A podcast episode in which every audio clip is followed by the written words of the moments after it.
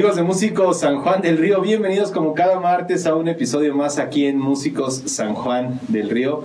La verdad es que el día de hoy estoy bien contento, súper entusiasmado porque nos acompaña otra de las leyendas de la música aquí en San Juan del Río, quien realmente también ha sido partícipe de la escena musical sanjuanense de una manera increíble y que bueno, todos mencionan porque sin duda alguna es un gran, gran compositor, un gran genio de la música. El día de hoy estoy bien contento porque nos acompaña mi querido y mi estimado Jorge Isaac Méndez Álvarez, conocido mismísimo como El Parón. Estimado Jorge, qué gusto, güey. muchas gracias. Aplausos. Aplausos, gracias, amigo. Gracias por la invitación. Ya, ya, era necesario tenerte porque sin duda alguna debo de admitirlo que Jorge no se pierde las entrevistas y siempre hay comentarios ahí de él participando de todo y la verdad que es un gran, gran exponente de la música. Gracias, amigo. Gracias de verdad por la invitación. Fíjate, comentaba hace rato que, que se me hace bien importante que haya este espacio y que se empiecen a unir como los eslabones, ¿no? De, de los músicos de antaño con los noventeros, dos mileros y ya con los más nuevos está súper chido, ¿no? Ya no se siente uno como tan solo, tan, aislado, ¿verdad? Sí, sí, sí. y sobre todo que es una comunidad grandísima de rock, de pop, de regional, de mariachi, de lo que te metas aquí en la música en Sí, Y luego aparte uno a veces comete el error de, de pensar que lo que uno vivió, la etapa en la que uno estuvo, fue como, como la única, ¿no? Entonces, que haya estos, estos espacios está padre porque de repente dices, no manches, o sea, yo no sabía que hace 30, 40 años estuvo este señor y que hizo esto. Y sí, vas, vas, vas como desmembrando otras cosas, pero el día de hoy nos toca conocerte a ti, mi estimado Jorge, y que pues toda la audiencia que nos está viendo, que está viendo el programa, pues tal vez puedan conocer algo de ti, pero hay detalles, a veces hay anécdotas, momentos que se escapan, que el día de hoy vamos a sacar aquí a la luz, mi estimado Jorge, pero antes de comenzar, que nos pudieras decir de dónde eres originario.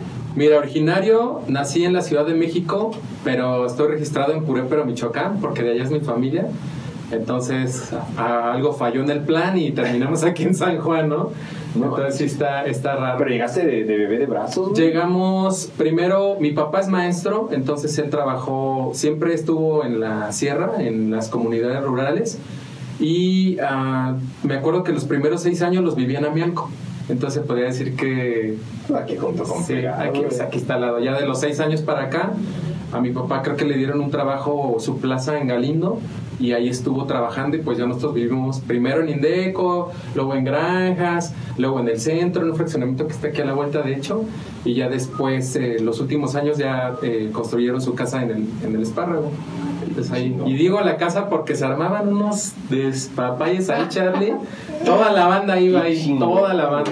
Toquines, no, no, Una casa musical. Que ahorita vamos a llegar a esa parte. Ahorita llegamos a esa parte. Oye, pero a mí lo que, pues ya todo lo que nos trae aquí a Músico San Juan del Río y con lo que la gente quiere conocer de ti es, pues en qué momento de tu vida te despierta la espinita por la música. Fíjate que, bueno, me acuerdo mucho un, un hermano menor de mi papá, tenía un pianito de hamburguesa. No. de esos que tenían lucecitas, yo me acuerdo que la veían y eran de can, can, can, can, el martinillo, ¿no? Entonces era así de, órale, le prende la luz LED y todo el pedo, ¿no? Y aparte me acuerdo que venían en el Tianguis 5 de mayo unos pianitos, así chiquitos, cuadraditos, cagadísimos, que tenían unas teclitas, güey, así de king, king, king, bien, bien chafas. Entonces me acuerdo que me llamaba mucho la atención ahí, también me llamaba mucho la atención de los videojuegos del Atari, del Nintendo, era como muy, muy chistoso, pero cuando... Sí, pero la neta es que nunca tuve la oportunidad de ir a clases desde niño o algo. Y realmente cuando empecé fue en la secundaria. Entonces ya ves que en la secu te dan el taller de guitarra, flauta o canto, el Antonio Caso. Y ahí fue cuando... ¿Quién te dio clases, güey? Me dio, pues mira, la neta me acuerdo mucho del profesor eh, Mario Sandoval. Mario Sandoval, papá de Mayito. Papá de Mayito. De, hecho, eh, yo creo que él sería como mi padrino, por así decirlo de la música. Wow. Porque a mí siempre me gustó dibujar, entonces me acuerdo que en algún momento él me contó que tenía un proyecto que se llamaba Forastero. Sí, como no. Y yo le dije que si le podía diseñar la portada, lo cual nunca hice, ¿ah? Perdóname, Mario. te voy a enseñar tu portada. A diseñar la portada de Forastero. Y, sí le hice unos dibujos y todo, pero me acuerdo que él impulsaba mucho como el talento del dibujo, de la música. Es una persona como que, que te apoya mucho, ¿no? Que te... Pues sí, que... Ajá el talento de los jóvenes dice, órale. Sí, sí, don Y ahí fue que te introduciste que a la guitarra. Eh, sí, fíjate tengo un hermano mayor que se llama Juan, él es dos años mayor que yo, entonces él empezó en la banda de guerra y también con, en la rondalla. Entonces pues yo lo veía tocar y me acuerdo que hasta le hacía burla, ¿no? Porque me acuerdo que cuando practicaba abría la boca, ¿no? Estaba así. Y yo así de, ¡eh! Bien castroso desde niño, ¿no? Entonces, este, después él empezó a, a escuchar Guns N' Roses, Metallica, ese, Ángeles del Infierno, ese tipo de bandas, ¿no? Y a mí ni al caso, a mí me gustaba el techno, el industrial, ese tipo de música, ¿no? De hecho, mi sueño era ser DJ, o sea, nada que ver, ¿no? Es todo lo contrario, güey. Todo, sí, todo lo contrario, güey. Entonces, en una ocasión, un primo de nosotros se fue a vivir a la casa, Mucio se llama, y él empezó a tocar guitarra con mi hermano. Entonces fue así como de, ah, yo también, ¿no? Entonces fue cuando yo empecé a aprenderme algunas canciones de rondalla. Y fueron precisamente las que te enseñan. O sea, tu hermano fue tu primer maestro, Sí, mi hermano fue mi, mi, maestro. De hecho, me acuerdo que el primer solo que me aprendí fue uno de los hombres G, que la canción de Te Quiero. Eh, y me acuerdo que es súper castroso porque a cada rato iba a su recámara, ¿no? Oye, carnal, este, ya se me olvidó el solo, a ver aquí cómo iba. Y ya, ¿no? Le daba, llegaba a mi recámara, le daba y, ay, güey, me trababa y otra vez iba, oye, pa, pa, pa. ¿Y qué quieres, güey? oye, ¿cómo iba aquí? Y así, güey. Fue el primer solo que me aprendí. Pues yo estaba chavito, tendría como unos 15 años más o menos. Bueno, ¿y tú qué escuchabas de música? no, güey. Yo escuchaba puro industrial, estabas clavado en eso. Tecno. Me acuerdo que tengo unos primos que vivían en Estados Unidos, bueno, en Los Ángeles. Y ellos venían y pues uno bien tapado aquí en San Juan, ¿no? Ya sabes, este, pues no había, no había nada, Charlie, o sea, no había internet. Entonces, pues, güey, o sea, vivías en la colonia, escuchabas lo que estaba en la radio, veías, este, pues los programas de televisión, no podías escoger como ahora, ¿no? Entonces, este, pues no había mucho de dónde escoger. Entonces llegaron esos primos con techno, con drum and bass, con propuestas bien perras de, de Europa, de Estados Unidos que escuchaban en Los Ángeles. Y pues, no, pues era así, no más. O sea, yo me acuerdo que escuché Cypress Hill, escuché tecno así, drum and bass, que nunca encontré, o sea, pasaban los años y cada que iba era la feria aquí en San Juan, ya ves que iba uno a comprar los cassettes a la feria porque era la única manera de conseguir material, güey. Entonces, pues yo compraba los cassettes de tecno y de electrónica, pero pues nunca estaba la música que ellos traían, ¿no? Entonces, desde ahí me acuerdo que empecé a hacer yo mezclas con, mi, con una grabadora así bien pedorra, este, me acuerdo que ponía los cassettes y le, apretaba la mitad del rec y ponía otra grabadora y un micrófono y empezaba como a tratar de mezclar y luego este, sacaba los cassettes, les recortaba los pedazos de cinta y con barniz de uña así como que los pegaba y empezaba a crear loops con, con las cintas de los cassettes. Ajá, eso, y eso lo estaba haciendo en la secundaria cuando tenía como 12 años. Entonces, también me acuerdo que tenía un Nintendo y atrás de las señales del audio del Nintendo los conectaba a una grabadora y, grababa, por ejemplo, en el Street Fighter, en el 2, eh, había una sección en los menús donde te podías meter y apachurrabas así un botón y sonaba ¡Uh! Las patadas o la duque, ¿no? esas madres. Entonces yo los grababa en los cassettes y luego los recortaba y los pegaba y ya estaba yo acá según haciendo mis mezclas, pero con, con pedazos de cinta. No manches, carnal. Sí, estaba muy cagado. Y la, y la otra aproximación fue que me acuerdo que una Navidad nos regalaron una grabadorcita roja a mis papás que grababa audio, así se cuenta como esto, pero más mucho más chafa, güey. O sea, pues digamos en ese momento un poquito más. Eso está súper pro, güey, ¿no? no, entonces era una grabadorcita súper pedorra, güey. Y ya con la grabadorcita nos juntábamos unos primos y grabábamos historias, Sí, según ya saben, nos inventamos de que, oh, la wedding ya. Y hacíamos efectos especiales y le pegábamos a la agüita y rompíamos frutas y hacemos un desmadre porque nos inventábamos historias.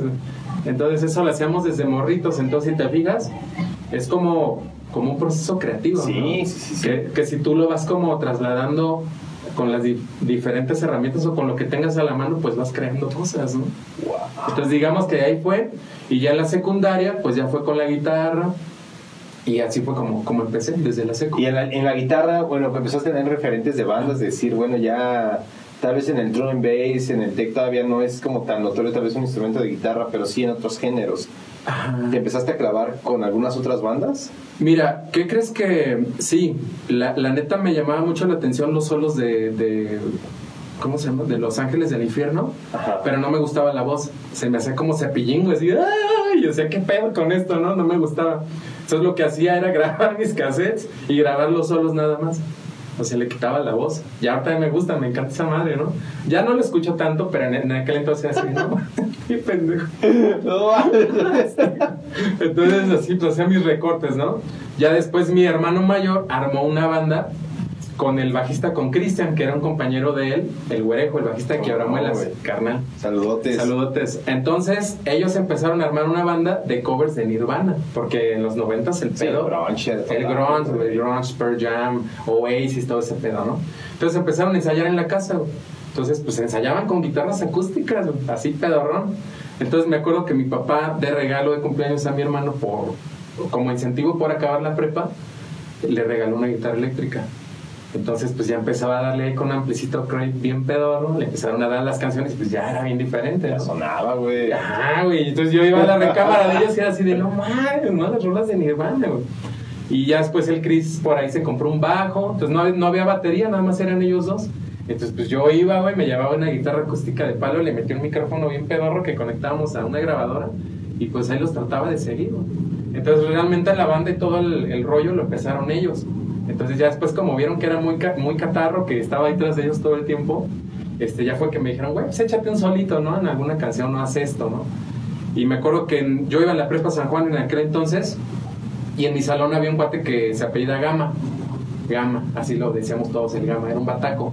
Tocaba chido, pero el morro no se cuadraba, güey, se hacía un redoble y se pasaba o se quedaba corto, ¿no? Entonces yo me acuerdo que le, le, dije, güey, mi hermano está haciendo una banda, cállale a la casa, güey, ahí están ensayando. Y sí, un día cayó el gama y pues ya se armó la primera banda, la primer, primer banda, ¿no? O sea, era tu carnal. El Cristian y, y, tú. Y yo, güey. Yo, la neta, pues nada más estaba así como ahí de arrimado, ¿no? Pero este, pues de repente cuando tenían tocaditos, pues me invitaban y pues cuando era la de los hombres G, que era lo único que me sabía, pues ya ah, me subí echar el palomazo, ¿no? Y yo acá bien nervioso, Me acuerdo que ni volteaba a ver a la gente, güey, nada más estaba todo pieza, güey. Oye, bueno, hablas ya de que empezaron a tener eventitos, o sea, los empezaron a jalar, güey, a, a, eventos de bandas en ese momento. Sí, mira, me acuerdo que en aquel entonces estaba una banda que se llamaba The Grip, creo que el vocal se llama Elías y su hermano en la batería y creo que Juan Arriaga en el bajo, güey, no me acuerdo, güey. Este, ellos eran como, pues casi no había bandas, o sea, eran ellos, nosotros, y creo que estaban complicados, y algunas otras bandas más, ¿no? Pero eran bien pocas, o sea. Entonces me acuerdo que se empezaban a hacer bandas en, eh, perdón, tocadas en bares. Entonces de repente nos invitaban, obviamente no nos pagaban nada, pero era nosotros la inquietud de ir a tocar, güey, ¿no? Sí, sí, entonces, este, pues sí, me acuerdo que empezamos a ir a bares este, y pues órale a darle. Entonces a mí me empezó a llamar un montón la atención. Oye, ¿y qué sentiste la primera vez que te trepaste en el escenario? No, horrible, Todo lo contrario. no, no, yo me pongo Es que mira, yo la neta, yo siempre fui bien tímido. Y la neta siempre, como que yo estaba en mi rollo, en mi mundo, no era muy sociable. O sea, relativamente sí, pero en el fondo era como muy tímido y muy como inseguro. Entonces, este, la música me ayudó mucho, mucho. Entonces, cuando yo me paré por primera vez en el escenario, no mames, o sea, yo estaba viendo mis pies, y estaba así, no mames, viendo nada más así, güey. No, no podía voltear, güey, porque si volteaba sentía que me desconcentraba y que valía madre. Entonces, una cosa que siempre he tenido es que soy muy, no te voy a decir terco, pero sí muy obstinado.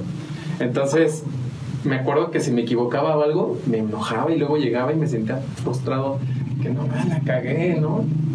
Aunque la gente dijera, no, pues es que. Ah, la gente luego ni se da cuenta, Charlie, ¿no? Sí, eso sí. Entonces, este, y yo sí me frustraba mucho, entonces, pues llegaba en la noche y me ponía a darle toda la noche, güey. Luego ni dormía por estar acá, echándome el requinto de las sombras hasta que saliera lo más perfecto posible, ¿no? Y, este, y así, güey, así fue. Entonces llegó un momento donde me empecé como a aprender, ¿no? De que, a huevo, a huevo, ¿no? quiero más, quiero más, ¿no? Y ya, güey, pues fue que empecé a poner cassettes y escuchaba mucho al Tri primero. Y lo empecé a escuchar porque Jacobo Marley, master. saludos, saludos, Jacobo. Este, pues los escuchaba mucho y me acuerdo que alguna vez escuché que decía que, el blues y que yo, pues, ¿qué es esa madre, no? Entonces empecé a sacar cosas del Tri, ya sabes que solitos, figuritas, pentatónicas. Y ya de ahí pues empecé a poner canciones, canciones, covers, a sacar, a sacar. Y se me hizo como una obsesión. El estar sacando Ya solos y todo. Sí, agarras la guitarra de tu carnal, güey. Sí, güey, no, sí, a huevo, agarrar la guitarra de mi carnal y aparte, este, por ahí mi mamá tenía una guitarra de ella que tenía como 60 años la guitarra. ¿Eléctrica igual? No una acústica, pero pues ahí, ya sabes, o sea, es la misma base, ¿no? Entonces, pues me ponía con la guitarra acústica y a darle, güey. Entonces, todo el día cuando me iba a la prepa, todo el día, te lo juro, me llevaba mi guitarra, güey. Eres el chico de la guitarra. Sí, güey, o sea, me, me iba con la guitarra y me salía entre clases y me ponía a tocar y me iba a mi casa con la guitarra y todo el tiempo la guitarra, güey. Entonces estaba muy cagado porque la neta sí se me hizo como una obsesión bien, bien fuerte la guitarra. ¿Cuánto tiempo dura la primera banda? ¿Tenía nombre? Híjole, la primera banda creo que se llamaba Escape, creo. O una rola que hicieron se llamaba Escape, creo. Y, este, y duró como un par de años. De hecho, se acabó porque el Gama una vez se subió a una azotea y, sin querer le hizo hacia un cable y le entró una descarga, pero cabroncísima. Antes no se murió.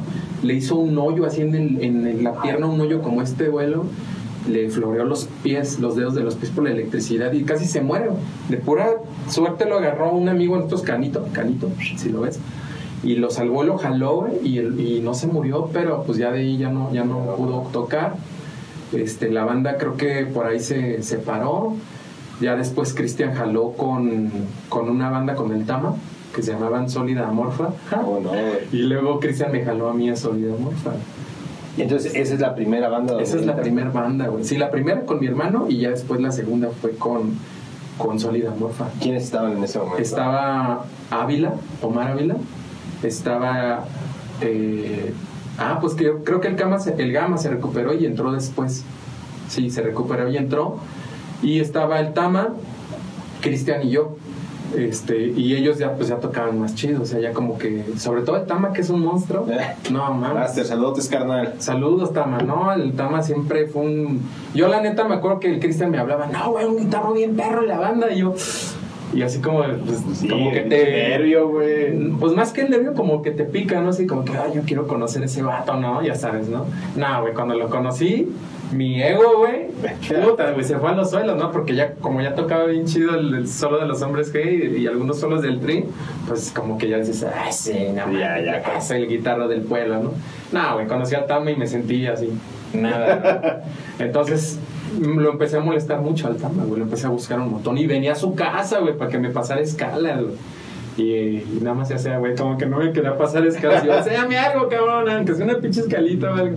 Y ya de repente me soltaba algo, ¿no? No, pues así, carnal. Y ya me iba yo bien contento y toda la noche, güey. pra- Practicando, güey. Sí, Chido, carnal. ¿Tú crees? En Sólida Morfa, ¿qué tocaban, carnal? Solid Amor eran covers, güey. Puros covers. De hecho, me acuerdo que se armaban unas pedotas, Charlie. Maldito alcohol, güey. Y bendito Maldito y bendito güey. alcohol, güey. Sí, güey. sí, sí. No, pues eran ensayos de que nos íbamos a las 3, 4 de la tarde y, y salíamos en la madrugada, güey. ¿no? En la casa la Ávila, allá en Lomas. güey. No, güey, o sea, según nos poníamos a, a improvisar, güey, con dos escalas que no sabíamos. Cinco horas, cabrón. Y así, güey, el Tama y luego yo, y así, güey, tocando según tum, trum, trum, trum, toda la tarde, güey. Y y caguamas y chelas y caguamas, un desmadre. Entonces, con esa banda, o sea, aparte de, de las improvisadas que se armaban, este, pues sacábamos covers. Con esos covers ya nos íbamos a tocar al vaso, a billares, aquí a, a barecitos y todo. ¿Y cómo comienzas a vivir esta vida ahora, pues ya, pues ahora sí a rolarle la vida nocturna, en estar en bares? ¿Quién empieza a representar esto en tu vida? Mira, la neta se me hizo un vicio bien cabrón la música. O sea, la, la guitarra, te juro que. Yo, yo sé que tú me entiendes, porque tú eres músico. Sientes algo, sientes como un, algo que te quema por dentro, güey. Que, te, que a todos lados donde vas estás pensando en, tocar, ya estás. Oyes algo y dices, así, no mames, esto va así.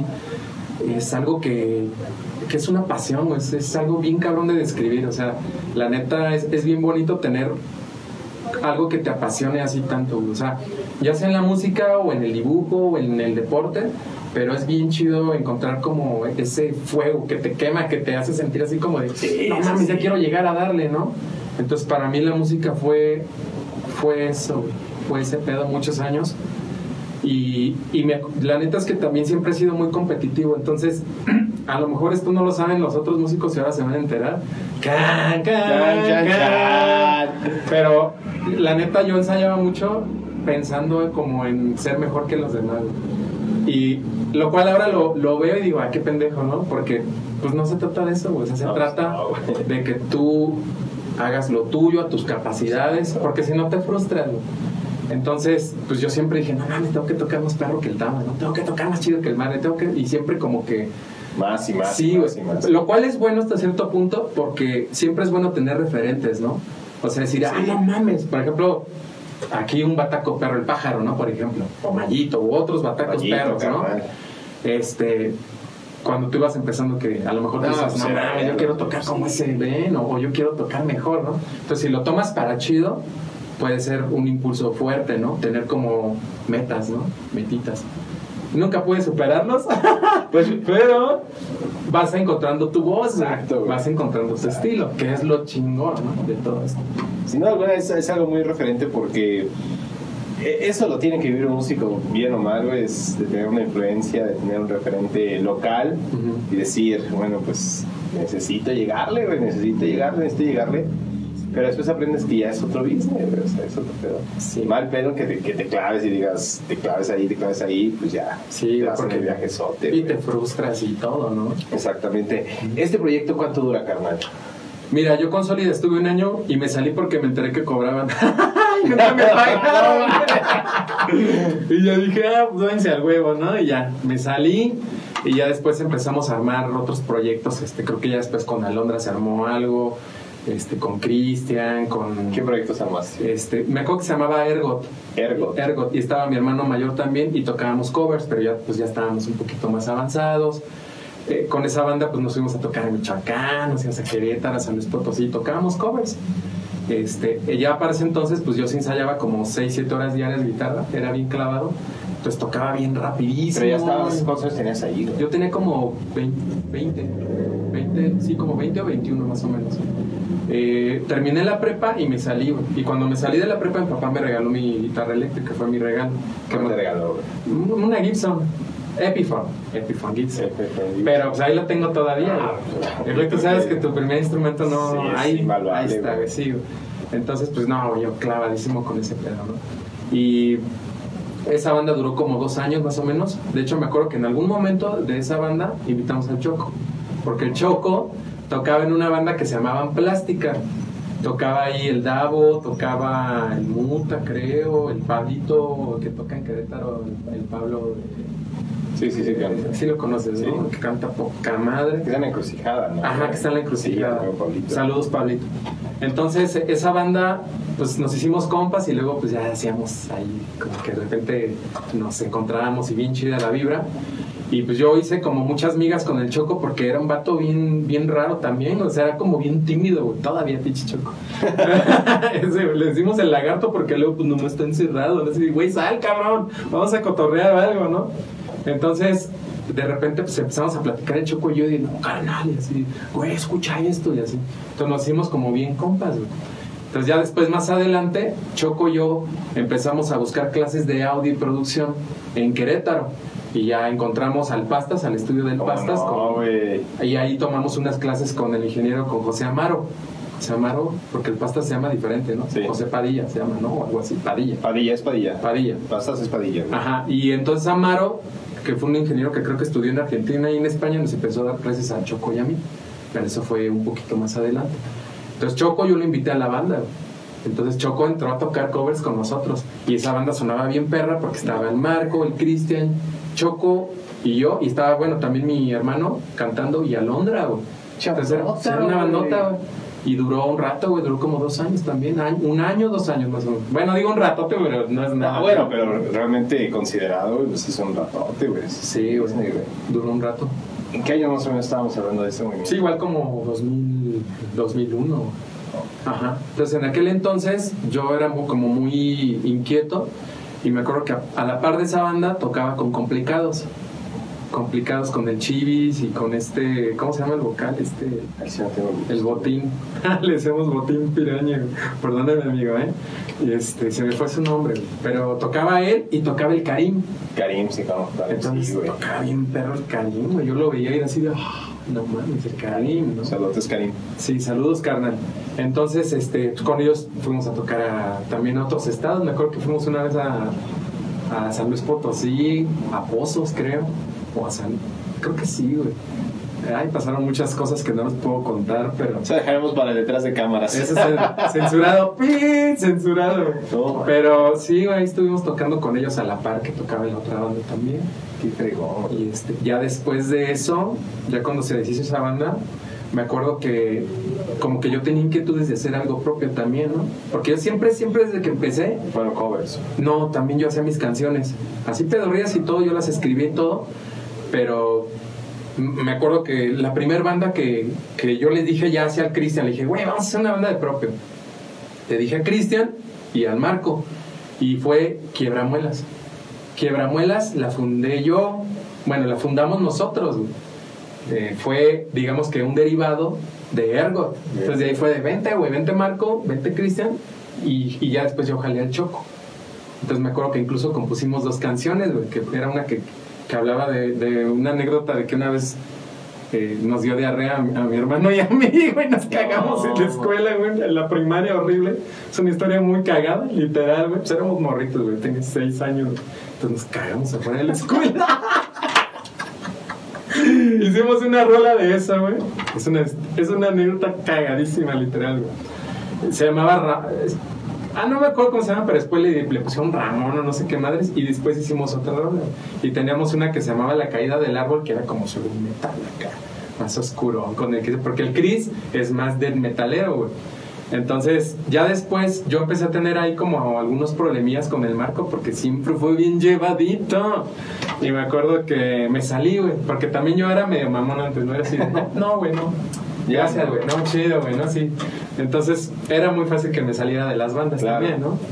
Y, y, también el marco era bien catarro, güey. Entonces ya fue así como, ah, cámara, chido, güey. Entonces ya se quedó el Choco, el Cristian y el Marco y ya fundaron lo que fue Quiebra Muelas. Entonces en aquel entonces llegó una banda aquí, güey. Llegó una banda de la Ciudad de México que se llamaban El Quinto Sol, que tocaban bien perro, Charlie. O sea, ya eran morros grandes, güey. Bueno, grandes entre comillas, tenían 28, 30, pero pues yo los veía grandes, güey, porque tenía 20, 21, ¿no? Claro. Y ellos andaban por todo el país tocando en puros antros bien chingones. Entonces su guitarra los dejó tirados, hacía media gira, porque tenían ya como varias fechas en varios bares. Y justamente coincidió aquí en San Juan. Entonces empezaron a hacer audición para guitarros. Y me acuerdo que fue el Tama, el Muerto y todos los mejores guitarros de aquí, o muchos y no quedaron, güey. Y fui yo y sí quedé, güey. Entonces me fui de gira con ellos, güey. Con la con Quinto el Quinto Sol, güey. Pero tocaban bien perro y lo que me sorprendió mucho es que ellos tocaban consecuencias. En aquellos entonces, güey, estamos hablando 22 años, y yo los veía que tocaban, tocaban con su laptop, con teclado y con triggers en la batería. Y así, ¿qué es esto, güey? ¿Qué pedo? O sea, entonces, y la banda sonaba bien perro. Entonces yo creo que a mí me jalaron no tanto porque fuera así muy bueno, sino porque me aprendí como 80 canciones en 10 días. Entonces fue, o sea, eso sí tengo, güey, que me aprendo muy rápido las cosas y tengo muy buen oído. Entonces me jalaron por eso, güey. Entonces saqué todas las tocadas, me acuerdo que con ellos tocamos en el DF, tocamos en Querétaro, en el JBJ, en el Q, en San Luis Potosí, en varios lados, con ellos. Y, y, fueron puros antros bien fresas, bien grandes, bien perros bien chido. Empezaste a vivir la vida de gira, güey. Sí, güey, nos pagaban el hotel, las comidas y aparte me acuerdo que me pagaban mejor que lo que pagan ahorita. Que es, una, que es un tema como bien también bien interesante. güey, antes pagaban más chido, ¿no? ¿Qué pasó? Qué chingón, carnal. Oye, carnal, pues yo creo que ya llegamos al momento de poderte ver en acción, que puedas ahora sí que demostrarnos todo lo que tiene Jorge dentro del talento de la guitarra.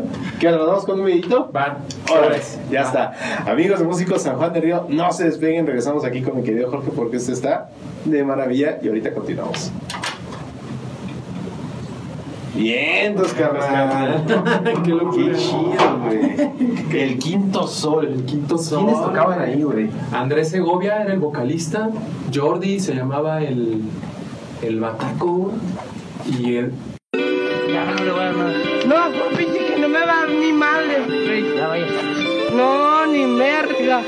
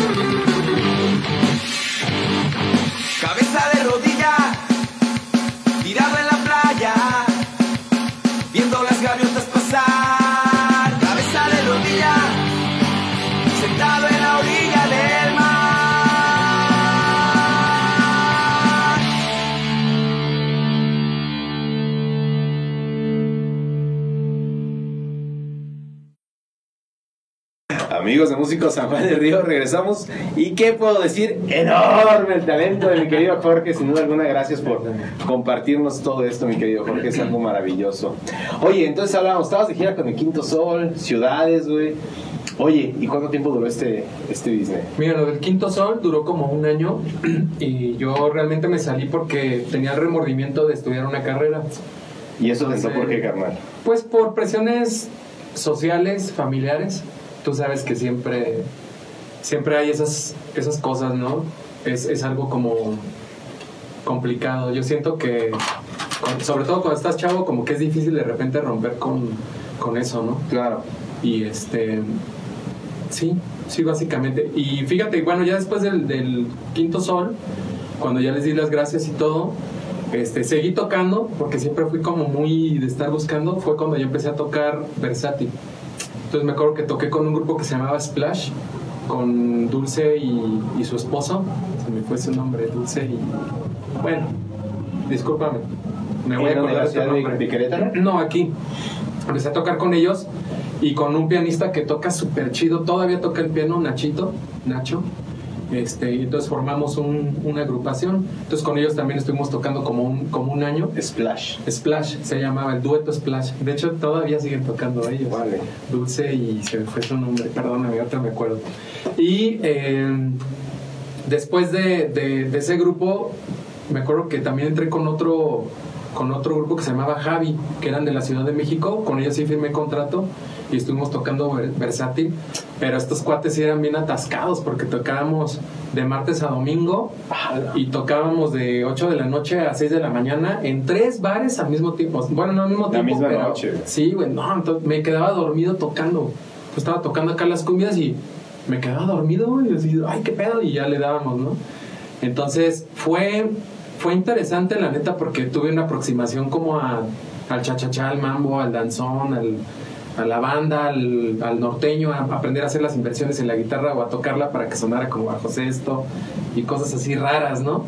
Y, y a la pa- aparte de eso, eh, me acuerdo que me impresionó mucho cuando tocaban el sexto sol, que tocaban con, pues, con secuencias y con triggers y con todo este pedo. Y en ese entonces mi mamá, me acuerdo que se compró una computadora, una laptop, un apresario. Muchas compus bien carísimas, y tenían nada de, de memoria, ¿no? Me acuerdo que esa tenía como 128 megas, ¿no? De disco duro, güey. Una, una madre, güey. siento- Ahora que has 128, No, güey. mames, no, increíble. Tres, cuatro rolas y vámonos. Sí, güey. Entonces con esa, con esa compu empecé a investigar y me acuerdo que me bajé mis primeros programas de edición de, de audio. Me acuerdo que me bajé uno que se llamaba MP Tracker, que era como, como una hoja que le dabas play y bajaba así y te iba leyendo notas como F1, F2, F3, así cuatro y eran varios canales. Entonces tú programabas nota por nota, así como con F sostenido 1, 0, menos 2 y cada valor era una cosa, ¿no? De que este era el sustain, este era... y era pura programación MIDI. güey. Entonces con eso empecé a hacer mis primeras secuencias, mis primeras eh, canciones. Y me acuerdo que en, en mi salón en la secundaria iba Marisol Sandoval, salud Marisol. Saludos. Este, Marisol me presentó a Mayito. Me- un día me dijo, ah, mi hermano toca la batería, vamos a verlo. Y yo, ah, sí, Marisol. Me acuerdo que los fui a ver al Secuco y de ahí conocí a Mayito, quien es y fue, siempre ha sido mi, mi baterista, ¿no? Ese canal. Entonces, desde que él estaba chavito, él tenía como 16 años, me acuerdo que yo le dije, güey, vamos a hacer algo tú y yo, vamos a hacer algo propio. Entonces, las secuencias que yo hacía en la computadora, las empecé a hacer con batería, secuencias y yo. Y eso fue Afasia. Afasia fue la primera banda que yo fundé con Mayito. O Entonces, sea, aquí viene el origen de Sí, Afasia. güey. ahí fue el, el origen de Afasia, que fueron secuencias, baterista y yo. Ya después empecé yo a, a jalar otros músicos. Me acuerdo que teníamos un vecino, el Gusano, no sé si lo ubiques, el Gustavo, que no le gusta Gustavo, que Gusano, perdón, el que era Gusano. Entonces ese men tocaba la guitarra bien chido, lo jalamos a la guitarra y yo me pasé al bajo. Entonces yo en aquel entonces tenía un bajito que había comprado un Fender y, y empezamos a armar algunas canciones propias con secuencias, con Gusano y yo. Después, este, y con Mayito. Y después fuimos con el Choco, que empezaba ya a darle a lo de la grabación. Pagamos nuestra primera grabación. Me acuerdo que en aquel entonces nos cobró como mil pesos el Choco, como por seis rolas. Y grabamos. Nada más que un día antes, el gusano se cayó de su moto, No. se fregó el brazo y pues fue a grabar todo madreado, pero no podía. Entonces, pues tuve que grabar yo. De hecho, creo que se enojó un poco, pero pues ni modo, ya, está, ya, ya, Ya estábamos ahí ahí. todo. Y grabé yo bajos, guitarras y algunos arreglitos. Y pues ya se fue el primer demo de Afasia que salió como en el 2002. Entonces, este. Sí, ya tiene rato. Para ese demo invitamos a un vocalista, el Sata, un amigo que iba en la prepa con mi hermano menor, con Alonso, que por cierto es bajista de DT. Y yo le enseñé a tocar el bajo a mi hermano menor. Entonces ya después él se incorpora a DDT. Ahí en DDT estaba el Sata, este Limón, el Manuel Olvera, ya sabes, esa banda, ¿no? Y, y ya, pues, gritaba súper loco el Satan, estaba bien enfermo. Me acuerdo que se ponía en el escenario y se ponía como loco, güey. O sea, entonces, pues lo jalamos, güey, porque nos impactaba mucho todo lo que hacía. Este, brother. Exactamente. Ya después, este, de Afasia, pues seguimos ensayando, fuimos cambiando de integrantes. Ese, Afasia siempre fue mi, mi proyecto como principal y a pesar de que yo tocaba, eh, pues, versátil o con bandas de covers, siempre Afasia. Afasia duró y duró y duró, ¿no? Eh, siempre yo quise, mi sueño con Afasia siempre fue hacer como algo bien perro, bien profesional. Pero fue mi gran frustración y hasta hoy sigue siendo mi, como mi amor-odio hacia la banda, ¿no? Porque yo siempre he sido muy clavado y he tenido una fama a veces hasta como media odiosa porque siempre fui muy, como muy exigente Muy meticuloso. muy meticuloso de, de güey, ¿qué es- a ver, ¿qué estás haciendo en la batería? ¿Qué redoble estás haciendo? Y a ver, repítelo. No, es que ahora ya estás haciendo otra cosa. Y a ver, estás metiendo la bataca, tu pum, tu pa, tu pum. A ver el bajo, tum, tu ca, tu pum. y, y empezar a cuadrar todo. Mi sueño era armar una banda que tocara con metrónomo, que tocara con secuencias y que todo estuviera bien perfecto, Preciso. siempre. Pero nunca pude. Entonces siempre me tocó estar como atrás de todos y, y me aferré tanto que fueron muchos años, años, de, así pues más de una década. Este, incluso el segundo demo que grabamos de Afasia, ya el segundo disco que nos hizo favor de grabarlo el Choco también. El Choco ya estaba mucho más perro. Este, pues fue la misma historia, ¿no? De- a la mera hora me tocó grabar todo, al Choco le tocó arreglar todas las baterías, este, lo bueno de la tecnología, ¿no? Que te permite cuadrar todo y todo, ¿no? Y para ese, segundo disco, que fue creo que en el 2005, 2006, más o menos, este, me tocó invitar a mi hermano mayor a las voces. Él, él estaba en Estados Unidos, pero se regresó a vivir acá. Y a mi hermano menor, que ya tocaba en DDT, DDT ya se había deshecho, le dije, güey, vente para que nos ayudes a meter unos gritos. Y estuvo bien chido porque para mí es algo bien padre ese disco porque grabamos los tres hermanos. Mis tres hermanos y yo, y, y Mayito, que es mi otro carnal, ¿no? Entonces, y, y- y ya entre todos ellos grabamos el, el segundo disco de Paz. Con Y- Choco. Con el Choco, y está perro, o sea, tú lo oyes y está muy, muy, muy chido. Con metrónomo ya más pulido. Ahí grabé yo secuencias, guitarras, bajos, coros, todo, ¿no? Y, este, y, a, y a la par de eso, este, como yo ya le venía dando a, a la música electrónica, Claro, empecé a, eh, a experimentar. El hermano del Choco, Efraín, Efraín Castro, Ajá. él empezó a hacer algunos cortometrajes también y nos jaló al Choco y a mí A para, para musicalizarlos. Entonces empezamos a moverle al Reason, al Cubase, todo y empezamos a armar pistas bien enfermotas. De, de- era un concepto que se llama Land Art, que es como arte en la naturaleza, que está fuera de las galerías. Entonces tú puedes ir, por ejemplo, en medio de un bosque y de repente ver un árbol todo tapizado de aluminio. Y así como, ¿qué pedo? ¿Qué hace esto aquí? Nadie te dice nada, no hay explicación. Entonces es como muy misterioso y raro, güey. Entonces nos llamó mucho la atención porque se armaron varias pistas. Choco se llevó unas 20, yo me llevé otras 20. Y sobre lo que veíamos, empezamos a armar secuencias y cosas raras, a distorsionar el sonido, alargarlo, hacer experimentación. Entonces, ese estuvo bien chingón. Ya después, eh, Efraín Castro se armó un cortometraje que se llama Amo, Amar, Amar.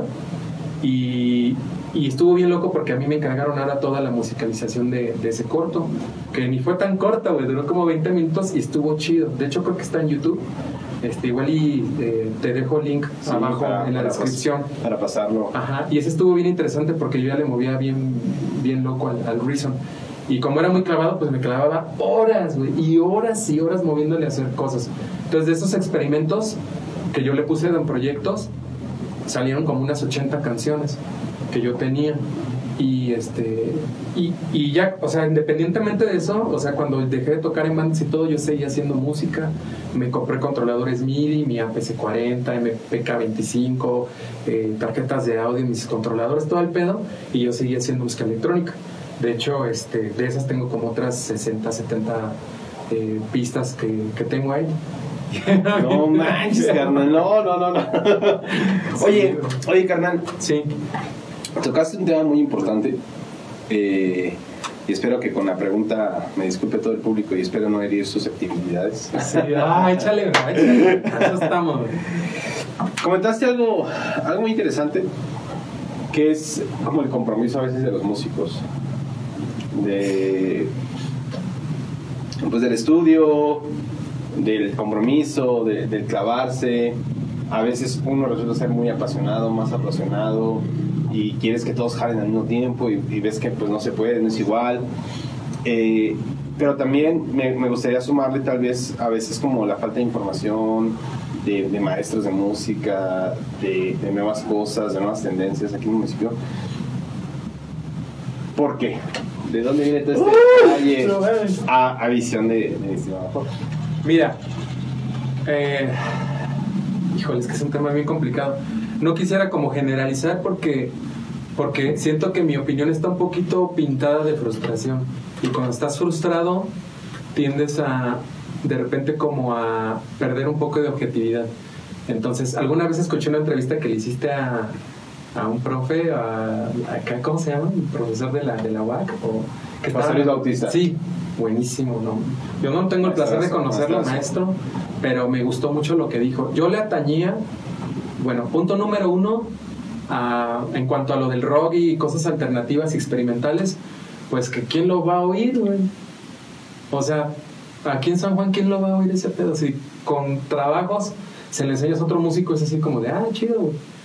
Porque ya son cosas muy experimentales, ¿no? Entonces, el grosso de la población de aquí de San Juan, pues es gente que no tiene educación musical y mucha empresa, mu- mucho obrero. Digo, sin ser despectivo, ¿no? Pero, pero las, es- estas personas no son muy clavadas con la música, ellos te escuchan lo, que está en el radio, ¿no? Te escuchan la banda, te escuchan eh, estas otras propuestas que son como más fáciles y, y no son como tan experimentales, no, no le rascan tanto, ¿no? Entonces, eso súmale que uno está medio enfermo, porque mi vicio siempre ha sido estar buscando música, ¿no? Entonces, pues yo ando buscando música de Japón, música de Inglaterra, de Finlandia, de, de todos lados, siempre es mi vicio, ¿no? Entonces, cuando estás busque y busque, pues te enfermas, ¿no? Así de, no, no quiero algo bien enfermo como lo que están haciendo acá, ¿no? Acá en Japón esta banda, o acá en, Finlandia, o en Suecia, ¿no? Entonces, es, es- eso siento que es un problema. Y a lo segundo que me preguntabas, Ay, güey. Fíjate, hacer una banda es algo bien cabrón y bien complicado. Tú me vas a entender. Porque no solo es la el nivel musical.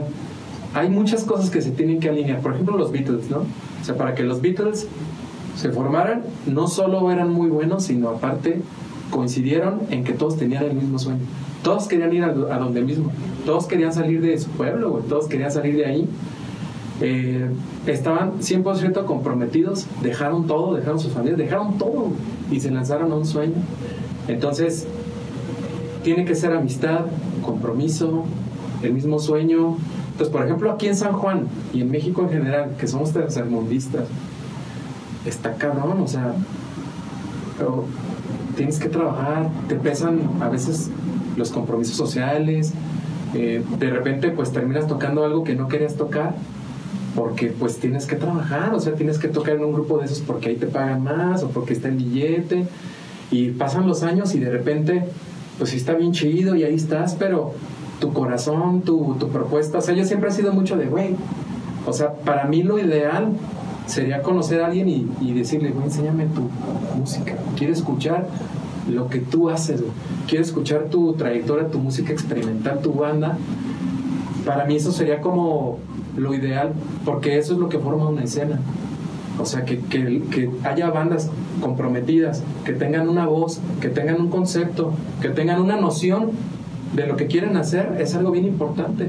Pero todo eso se, se- como que se mocha porque, puta, es que no puedo porque pues tengo que trabajar. No puedo porque mis papás quieren que estudie una carrera. No puedo porque mi novia, ¿no? Porque mi novia no me deja. Sí, mi pareja. Porque mi pareja, no puedo porque ya tuve un hijo, Claro. no puedo porque no tengo lana y tengo que hacer esto. Entonces, hay muchas cosas que van cuarteando y al final pues te vas quedando solo. Entonces, los proyectos que yo, yo pretendía hacer, yo la neta sí dejé de estudiar un tiempo, sí le tiré súper cabrón, pero con las personas con las que de repente quise hacerlo, era de que es que ya entré a la uni, es que tengo mucha tarea, es que pues tengo novia, o es que voy a jugar fútbol con mis, con mis alumnos y ya no llegué al ensayo porque estábamos jugando fútbol y así güey, y yo así me, perdón, me emperraba porque decía, güey, es que yo quiero ir a tocar a otros estados, quiero ir a tocar a foros bien perros, quiero llevar esto a otro- nivel, güey. ¿Cómo puede ser posible que, que prefieras ir a jugar fútbol con otros morros o que quieras ir a estar con una chava? O no, o sea, nunca entendí eso, güey. Para mí eso fue la mayor frustración, así. O por ejemplo, cuando íbamos a grabar, de, güey, vamos a grabar, Charlie. Tráete tu mejor bataca, güey, afínala, este, cómprate unas batacas nuevas, eh, llévate lo mejor que puedas para que la grabación suene lo más chingón y pues llegar con la batería bien puteada, con, sin baquetas, güey, este, con todo bien madreado, así, güey, No, güey. es decir, son, o sea, son cosas que yo nunca pude entender, Charlie. Entonces, yo me aferré mucho a tocar siempre con las mismas personas por, por amor, güey, por amistad, pero sacrificando mu- mucho, digámoslo, a lo a donde yo quería llegar, ¿no? Entonces, fue, fue muy frustrante, güey. Y esa frustración posteriormente me hizo que ya casi todos los proyectos que yo hiciera ya iba con la frustración. Sí, ya Te quedas frustrado, güey. Te quedas frustrado. Entonces, ya después yo entré a estudiar una carrera, ¿Qué estudiaste? diseño gráfico. Porque una de mis mayores eh, pasiones, también como, como es la música, es el dibujo, la pintura, el dibujar, dibujar. Entonces, desde que iba en la primaria dibujaba y vendía dibujos, ¿no? En la secundaria vendía retratos de las mamás de mis amigos. Este, en la prepa vendía igual retratos. Y cuando entré a la carrera, pues yo entré porque me encantaba el dibujo. ¿En dónde me encantaba. estudiaste? Aquí en la mesa. Estuve tratando de. Por ejemplo, aquí antes no había WAC, no había diseño gráfico. Entonces no pude, no pude, ¿no? Y un tiempo estuve estudiando también en Bellas Artes Música, pero me tocó la pinche huelga, ¿no? De, de, de que... Y los maestros nos decían, no, chavos, pues háganse mejor de aquí de la escuela y váyanse a otro lado, porque pues no, duramos más de medio año sin clases, me acuerdo. Y yo así de, yo estaba dando todo por el todo, ¿no? En aquel entonces cuando me fui a Querétaro a estudiar música, este, despuésito del quinto solito del pedo, este, de que estuve en AFAS y todo, eh, estuve tocando con Melissa, Con Melissa Monster. Melissa Monster, con El Gallo, con esta Eter Aldrete, tocábamos ahí en Querétaro en varios proyectos con los hermanos Seneca, toqué con un pianista de jazz bien perro que era director de- del Hospital General de, de ahí de, de la ciudad de Querétaro, no me acuerdo cómo se llama la neta, tiene muchos años. Y, y sí, pues me acuerdo que me desanimé mucho cuando me dijeron que me saliera, ¿no? Entonces, pues como que también te fastidias y, Sí, sí, y esto frustrado con, eh, sumado con la frustración que te comentaba, fue que dije, no, güey, voy a hacer otra cosa. Y sí, seguí tocando en bandas y todo, pero ya, ya como que se me apagó, se me apagó el, el sueño, güey, de, de querer hacer, un, hacer un proyecto bien cabrón, ¿no? Entonces, este, y fue que le empecé a dar más al diseño y ya me aventé del, entré a la escuela cuando tenía 24 años aquí en la mesa y terminé a los, a los 28. Cabe recalcar que antes de ese periodo me fui a Sinaloa un año y allá estuve tocando con una banda también que se llamaban Propela. Tocaban bien perro. De hecho ahí conocí a un, a un bajista que ahorita toca en una banda en Monterrey perrísima. Este, son dos bajeros y un bataco. Y tocan bien cabrón, tocan propio, así como medio tool, así medio Perfect Circle, pero instrumental. Y ellos se llaman Secreto Stanley. Entonces, a mí, a mí lo que me conectó de mi carrera de diseño con las bandas después fue en la creación de imagen y logotipos para, para Para músicos. Entonces, este, cuando acabé mi carrera me fui a vivir a, a Guadalajara y no mames, cuando No, vi los músicos de allá, güey. Llegaste a la mera mata, güey. No, mames, no, güey, no, impresionante. Entonces empecé a hacer muchísimos logos para big bands, para grupos de jazz, Jazzet, 5F, eh, Klaus Mayer Big Band, eh, Shark, bueno, un montón de, de proyectos y hacer un montón de identidad corporativa para empresas. Entonces eso fue lo que me dediqué. Y obviamente seguí haciendo música experimental. Allá en Guadalajara conocí a una chica que, que fue mi novia. Perdóname, esposa. ya, ya. Ya estamos hablando aquí con Ya, ya, celote, eso ya, güey. ella ya sabe, ya me dio permiso de hablar de este pedo. Y esta, esta chava era de Inglaterra, era una inglesa, duramos como tres años. Y entonces este, ella estudió arte, entonces de repente me ayudaba a hacer acá como cosas experimentales, me ayudaba a grabar algunas voces. Este, también tenía una amiga que se llama Setsuko, japonesa, que, que también por ahí me, me ayudaba. Luego me conecté con los músicos más perros de Guadalajara. Monstruos, ¿eh? Monstruos, que hasta yo me quedaba así de, no mames, no soy nada, ¿no? Y dos, tres veces me llegaron a invitar a tocar con ellos. Pero pues yo siempre iba así de, no mames, o sea, otro, otro nivel. de, "Ay, cabrón". Sí, otro pedo. Ya me fui muy lejos, Charlie. No, no, no. Ya me fui es muy lejos. parte de tu historia, carnal. Yo Sí. te he dicho que no importa si es dentro de San Juan fuera de San Juan, pero al final el camino de la música te va guiando, güey. Sí, la neta, la música es bien bonita, te lleva. una cosa que yo le platico a mi esposa es eso, ¿no? De que yo he conocido las mejores personas, los mejores lugares por la música. O sea, me ha, me ha dado la oportunidad de vivir como una segunda vida que si estuviera yo en otro rollo, en una empresa acá de Godín, en mi vida no hubiera tenido. Y yo creo que creo que todos los músicos nos van a entender porque es, jamás nos visualizamos, ¿no? De Godín, corbatita y camisita acá, güey. Cumpliendo un Sí. horario de 9 a 4 o 5 a Sí, no. Nunca, güey. Yo creo que la pasión por la música es algo que. Yo siempre le digo a la música, yo, yo le digo y no me dejarán mentir a los que me han escuchado, la música es la esposa celosa, güey, que siempre va a ganar.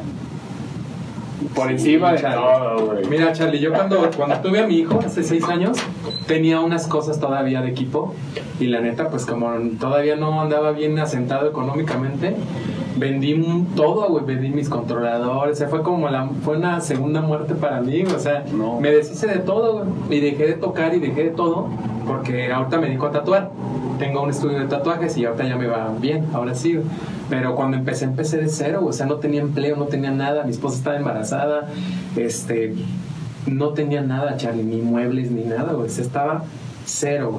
Entonces mi papá me hizo favor de, de dar- regalarnos una lana para comprar este, que una lavadora, que unos muebles, todo, un paquete por ahí que agarramos de cosas usadas. Y yo le aposté todo al tatuaje, güey, así de, no mames, voy a dejar de tocar, voy a dejar de hacer todo, todo, todo, güey, para enfocarme 100% al tatuaje. Y como soy bien clavado, Le metí. este, le metí durísimo, Charlie. Entonces pudimos salir adelante. Y después metí a mi chava a tatuar conmigo, micropigmentación y todos esos rollos. Y ya entre los dos, pum, güey, nos fuimos para arriba, compramos nuestro primer carro. Este, pues nos empezó a ir chido, ¿no? Y ahorita, güey, ya que mi chava trabaja, ya que no toda la responsabilidad está sobre mí, fue así de a huevo, ¿no? Y es momento. Es momento, güey. Entonces, luego, luego me cayó una lana y órale, un amplificador. Y órale, la guitarra que siempre quise de siete cuerdas. Y órale, que una pedalera de una Helix. Ay, que por Y cierto, que- qué bonita pedalera Ay, tienes. sí, güey, nada más eh, le tengo que agarrar porque sí está bien, Sí, la, la Helix es una chulada, la verdad. bien bonita, Charlie. Entonces ya me compré que una tarjeta de audio, que una, una computadora chida y todo lo que siempre quise y otra vez, ahorita ya estoy invirtiendo, ahora otra vez en la música, ¿no? Pero ya ahora sí, ya diciendo, bueno, ya ahora sí puedo sacar del negocio y ahora sí a lo mejor armar un proyecto chido con cosas así chingón y... Y hay, fíjate, hay algo. ¡Ay, güey! Suéltalo, Carlos, suéltalo. Bueno, te voy a- esta, güey. Sí, güey, la voy a contar, güey. Bueno, es, es, es algo medio cabrón, pero bueno. Ya estamos aquí, chat. Mira, Afasia siempre fue mi proyecto frustrado. Entonces, eh, cuando pues yo me fui a vivir a Guadalajara y regresé y todo el pedo, ¿no? Quisimos rehacerlo, pero pues otra vez las mismas actitudes, ya sabes, de no llegar, de irse a- Pues yo me salí y ya terminé como... Tuve muchos intentos de hacer bandas, pero pues ya no, ya estaba yo así como de nada. Mejor me enfocaba a tatuar y a, a ganar una lana y ya no. Pero ¿qué crees que...? Híjole, no sé si decirlo. Pero bueno, vamos a decirlo, güey, para que se ponga picosa esto. Ay, ¡Ay! pues. Entonces, este, de repente vi que se volvió a hacer afasia güey, con otros músicos. Y de primera yo dije, pues chido, pues ten el logo, ten el nombre, ten las rolas, ten todo, güey, dale. O sea, porque yo, la neta, pues como que dije, no, pues ya no, ya ni me dedico a ese pedo. Claro. Pero cuando lo vi, güey. cuando lo vi, güey. Sí me decepcioné bien, cabrón. Porque yo me esforcé mucho porque la banda sonara de cierta forma. Eh, grabamos discos. Yo. Fue. Es mi amor, güey. O sea, esa, esa banda es como parte de mí, güey. Pues cuando yo empecé a ver que. Pues que no tocaban bien las rolas, que empezaron a hacer otro concepto que ya no era fascia, güey. Mis amigos, Charlie, mi familia, me empezó a decir, oye, ¿qué? onda?" Porque lo vieron, güey. me decían, oye, ¿qué pasó? ¿Por qué están tocando tus rolas? O porque las rolas, la mayoría eran mías. De las primeras y las segundas eran como Micha y Micha de Mayito y mías, ¿no? Y me empezaban a decir, oye, eso no suena a fascia, ¿no? Y deja tú que suene a fascia, ¿no? De repente, pues, veían algunas cosas y me decían, no manches. Y pues yo también de repente lo empecé a ver y dije, y me sentí muy mal, Charlie. Sobre todo cuando empezaron a ver las entrevistas que a mí nunca me mencionaron, ¿no? O sea, nunca fue así de, ah, fue una banda que yo armé con mi carnal, ¿no? Fue una banda que las rolas yo las hice, ¿no? O sea, muchas rolas son mías, ¿no? Una banda que yo hice, o sea, y yo así. Entonces muchos amigos cercanos y fans este, sobre todo músicos, me, me empezaron a decir, güey, yo te ayudo. Vamos a hacer una banda. Vamos a hacer una banda chida. Este. Y pues para que no te quedes con ese mal sabor de boca. Claro. Y entre ellos fueron mi hermano, mi otro hermano que está en Guadalajara, este, Ma- Martín Alvarado de Litio me llegó a decir, güey, yo te ayudo a grabar unas baterías chingonas en un estudio bueno. Y otro bataco amigo mío con el que toco ahorita. Y así un montón de músicos amigos me empezaron a decir, güey, vamos a hacer algo. Pero algo chido. güey". Y yo dije, me sentí respaldado, Charlie, me sentí... eh, me sentí bien, me, me hicieron sentir bien y dije, ya, ya basta, ¿no, güey? De, estar con esta apatía y con esta frustración, porque más que nada fue frustración, ¿no? Y, y lo armamos. Entonces ahorita armamos una banda que se llama Latiz, así Latice, con el bajista, que es el, o sea, es especial la banda porque es la primera banda en la que toqué con Cristian, él está en mi banda. Entonces, güey, lo conozco de hace más de 20 años, es mi hermano, güey. Con él me fui a vivir a Guadalajara, de hecho. Y el Bataco, pues también tiene puta, güey. Saúl, se llama Saúl Gudo, Saúl, Saulito también que tocaba en The Pokers, que tocaba en la banda que tengo que se llama Diluvia y en, y en otras bandas de acá. Este, él me apoyó. En Nova Grey también. Y pues ahorita me están ayudando y estamos haciendo bandas con, con rolas con metrónomo. O sea, primero, ¿no? Metrónomo. Estamos ensayando así de, güey, ¿qué estás haciendo ahí? Tucutupá, a ver, bajista, ¿qué estás haciendo? Tú, tú, tú. No, güey, mete esto, ¿no?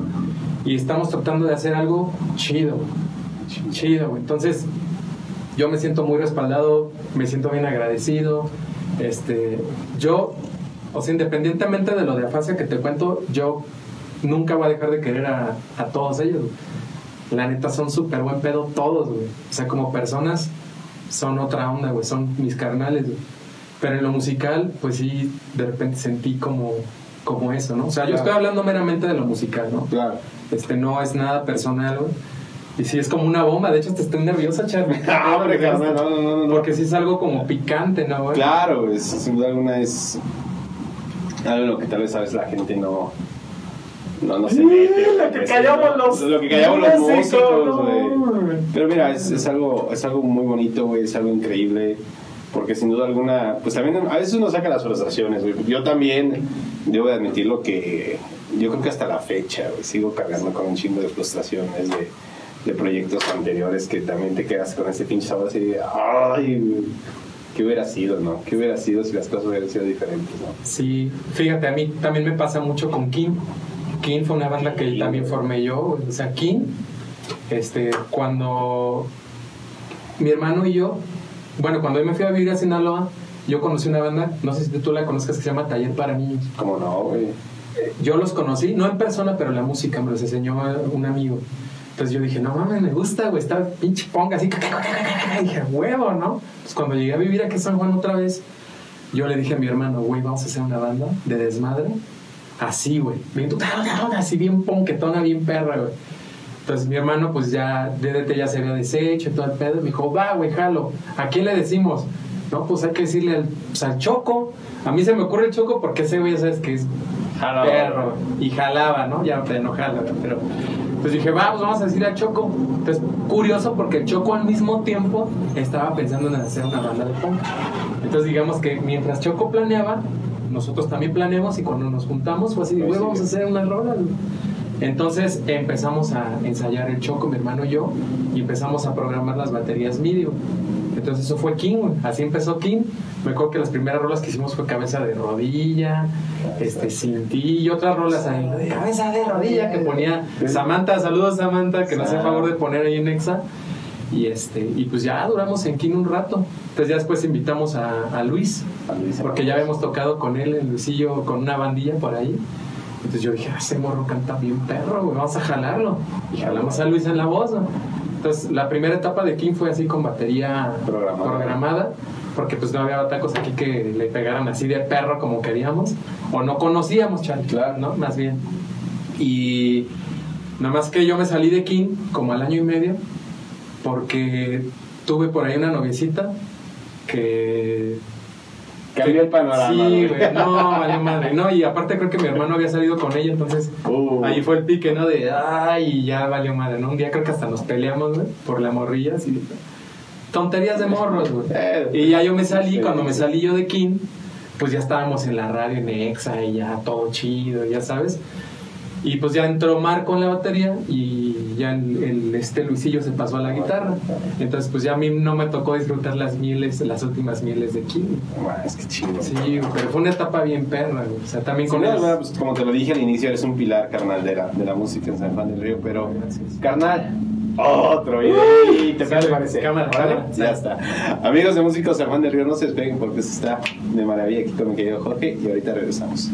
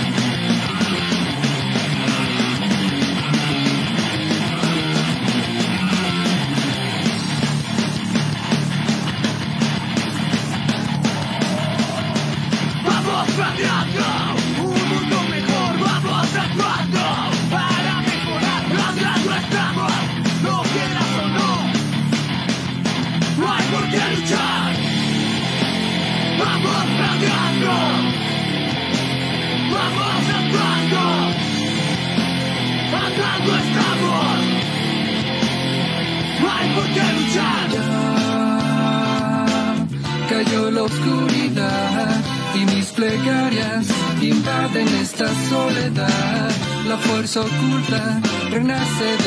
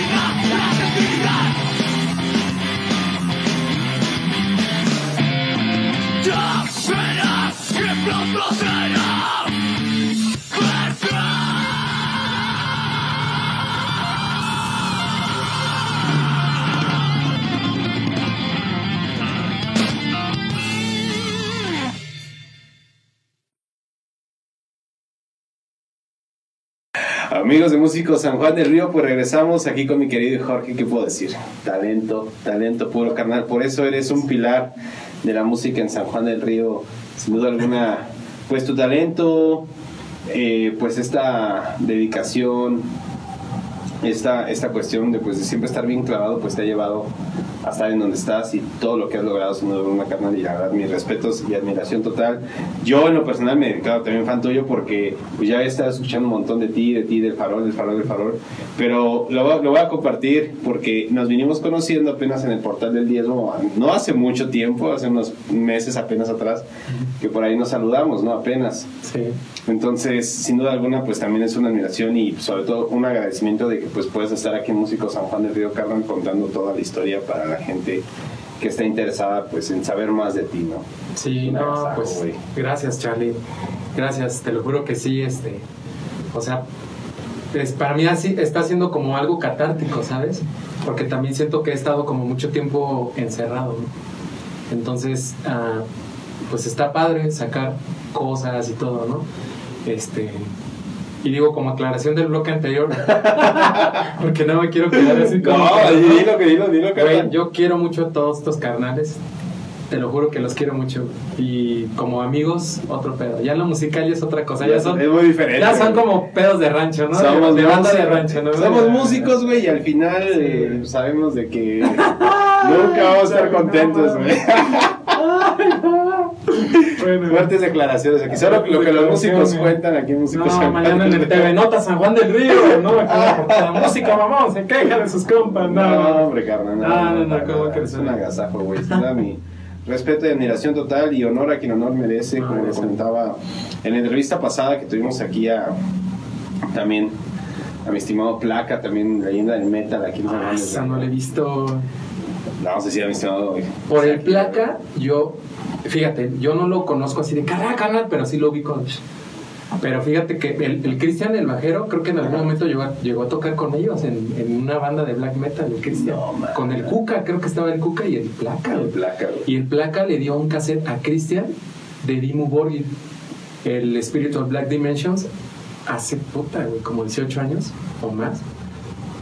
Y ese cassette llegó a mis manos y yo, yo soy gran fan del black metal por el placa, sin Sí, que el güey. placa lo sepa. güey. Gracias, placa, no man. Fuertes declaraciones. Fuertes declaraciones, otro bombazo. Es que al final, güey, músicos somos y en el camino andamos, güey. Sí, güey, sí. Así está el business, güey. Sí, así está. Increíble, carnal. Carnal, Sí. ya llegamos a donde no quería. No, carnal. No. No sé. Eso se disputa. Yo creo que vamos a hacer, híjole. Y ahora les interesa hacer dos episodios, güey, chicos. Sí, no sé, no parte dos, no, ahora acá, Parte lo chido, dos, ¿no? porque Bien, este, ventaneando, ¿no? Ay, ¿Qué Ventaneando. crees? Luego el Marley, ¿qué crees que me diga? Ah, no es cierto. Se hace que, que vamos a inventar aquí un montón. Una, una tarde con guitarros, ¿no? Así lo voy a Ah, hacer. también programa. con guitarros. Mira, guitarros, lucha de guitarros en tanga. Ah, Tanga, güey, y el el lodo. Ah, Vale, perro. No, no. No, hombre, carnal, qué agasajo, qué agasajo, en verdad.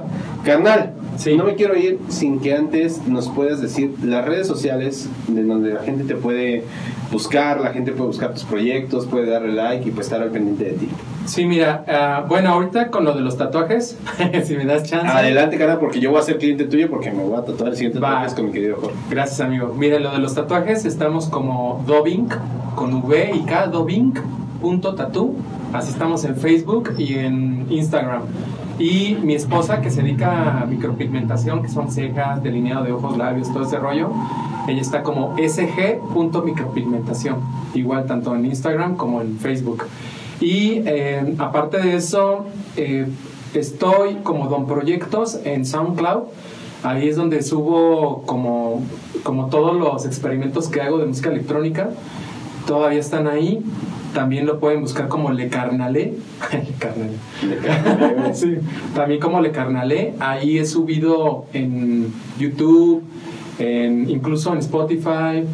Eh, ahí están las canciones del primer demo de Afasia y del segundo disco de Afasia, porque sí ya lo considero un disco porque son ya 10 canciones y están producidas chidas. Están ahí en esas plataformas, entonces las pueden buscar así. Y si en dado caso se complica, igual y si me das chance, te las puedo Adelante, mandar adelante. para que las pongas abajo del video para, para quienes las quieran buscar. De igual manera, de King, de King también están las canciones en, en Spotify. Eh, ahí están como Rubik, Rubik con B de burro y K, Rubik punto audio o Rubik Studio algo así y ahí está creo que cabeza de rodilla y, y todas esas canciones ¿eh? O sea, o sea, un- ¿Ah? hayan clavadas en esto, esto. va va que va mi Charlie. Y este y pues nada Charlie la neta gracias. O sea eh, está súper chido que, que se esté armando este. Todavía eh, yo voy a estar pendiente porque hay un montón de, de entrevistas que me gustaría ver de un montón de amigos. Ojalá ver es más güey Ah, Vamos suelta. a inaugurar una nueva sección que se llama Invita a tu compa, güey. Invita a tu compa, ahí está. Invita- Ahí yo. Choco, no seas, no seas, güey. Vean Choco, porque Choco es un pilar, güey. Hace También, poco lo vi al. Choco, la neta, nos fuimos a echar una chevecita, lo visité. Y, me- y creo que me comentó, ¡ay, bombazo! güey, Bombazo, güey! bombazo. Ándale, perro, sí me dijo. Me dijo que creo que algo le habías comentado. Sí, ya, porque ya- Choco, no manches bien, güey. Porque Choco ha grabado un montón de bandas y Sí, está en güey. contacto. Y yo siento que, cabrón.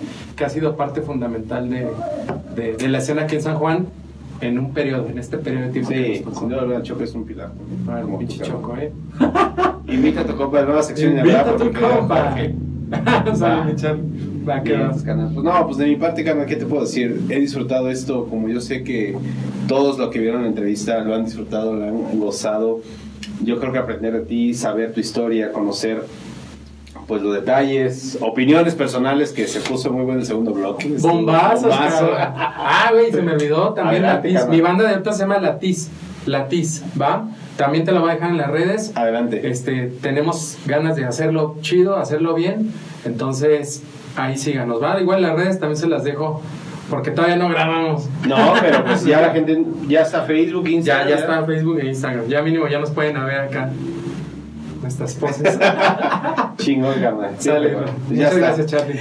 Amigos de Músicos San Juan del Río, pues hemos llegado al final de una gran, gran entrevista que sin duda alguna sé que todos disfrutaron y hemos disfrutado en este tiempo. Y ya lo saben que nos veremos el siguiente martes a la misma hora por el mismo canal con un nuevo invitado aquí en Músicos San Juan del Río. Nos vemos.